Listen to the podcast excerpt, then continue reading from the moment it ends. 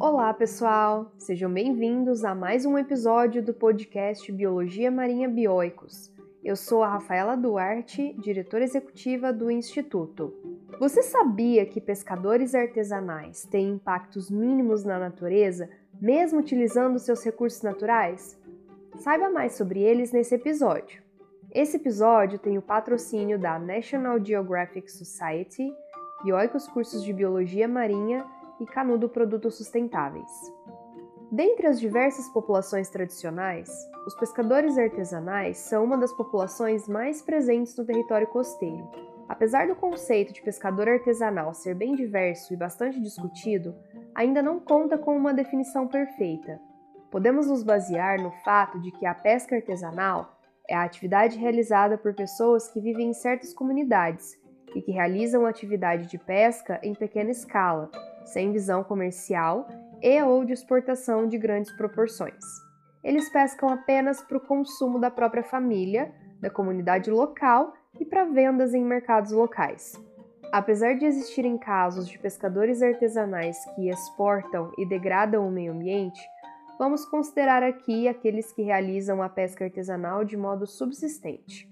O pescador artesanal é um sujeito social que tem uma relação intrínseca e direta com a natureza e depende dela para extrair seus recursos e sobreviver.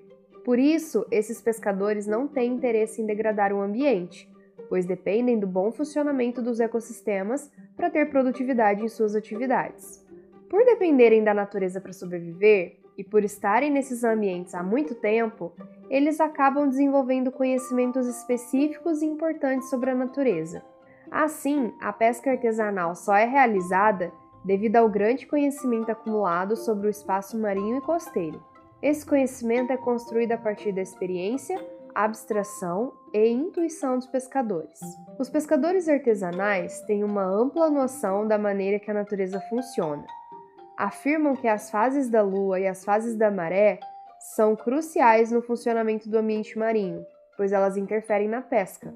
As fases da Lua determinam as marés, e a partir das marés, espécies de peixes estarão presentes ou não no espaço aquático. Dessa forma, os pescadores percebem a existência ou não de peixes e qual a melhor modalidade de captura. Os pescadores artesanais também sabem que os ventos interferem na dinâmica pesqueira. Além disso, desenvolveram mecanismos de controle ecológico. Sabem onde pescar e em quais épocas do ano, pois não querem acabar com os estoques de espécies, fazendo então uma retirada de recursos de maneira sustentável. Sem o declínio extremo das populações de peixes, é possível que populações dessas espécies se recuperem. Eles não pescam em áreas e épocas reprodutivas ou em que existam indivíduos jovens e fazem uma alternância entre locais de pesca para não haver risco de esgotamento dos recursos, pois dependem desses recursos para sobreviver. Existem relatos de reconhecimento da importância da restinga, pois é ela que sustenta a areia e serve de abrigo não somente para essas pessoas, mas também para diversos animais. Os pescadores artesanais sabem a importância de manter a natureza em pé e não são a favor do desmatamento, porque sabem que, se só existisse areia, não seria possível morar nesses lugares, pois a vegetação ajuda a segurar o substrato, garantindo a proteção desses moradores. Essas pessoas conseguem compreender teias alimentares em até seis níveis tróficos.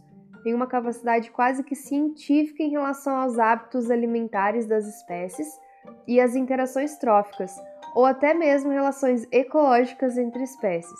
Acumulam um grande conhecimento sobre espécies de peixes, crustáceos e o ambiente em que elas vivem sendo capazes de entender anatomia, comportamento, ecologia e outras abordagens, como os clados dos peixes. Também possui uma grande sabedoria sobre riqueza e diversidade de espécies, conseguindo identificar até aproximadamente 600 espécies distintas. Isso tudo reflete o que chamamos de etnoconhecimento, que é o conhecimento popular sobre a natureza. Por exemplo, conhecer muitas espécies com importância medicinal, relevantes no tratamento e prevenção de doenças, fazendo parte da medicina local. Isso é muito importante, principalmente por, no geral, não terem acesso aos remédios comercializados nos centros urbanos.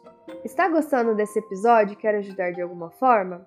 Você pode adquirir os nossos cursos online e os nossos e-books e até mesmo fazer uma doação via Pix. É só acessar as informações na descrição. A partir disso, enfatizamos que essas populações têm direito a viver onde vivem e não devem ser ameaçadas. São comunidades importantes para a cultura, história, conhecimento e modelo de relação com a natureza, portanto, devem ser valorizadas. Utilizam de maneira sábia os recursos naturais, garantindo sua própria sobrevivência e o funcionamento equilibrado dos ecossistemas. Por terem um sentimento de pertencimento ao ambiente costeiro, essas populações tradicionais têm conservado o ambiente por anos, sendo extraído delas o modelo no qual deveríamos nos espelhar para o manejo e retirada de recursos da natureza. Infelizmente, o uso do espaço por essas comunidades tradicionais é marcado por disputas, tensões e conflitos. Elas têm seus territórios ameaçados pela expansão da urbanização, turismo, especulação imobiliária, desmatamento, entre outras. Consequentemente, essas populações sofrem uma descaracterização. Programas socioambientais podem ser benéficos para a preservação das práticas tradicionais, dos saberes e fazeres, assegurando seus direitos perante aos órgãos fiscalizadores ou prestando apoio em audiências públicas. Isso não significa dizer que os pescadores dependam de alguma forma deles. Porém, projetos com temáticas socioambientais podem ser utilizados na busca de seus direitos como população tradicional.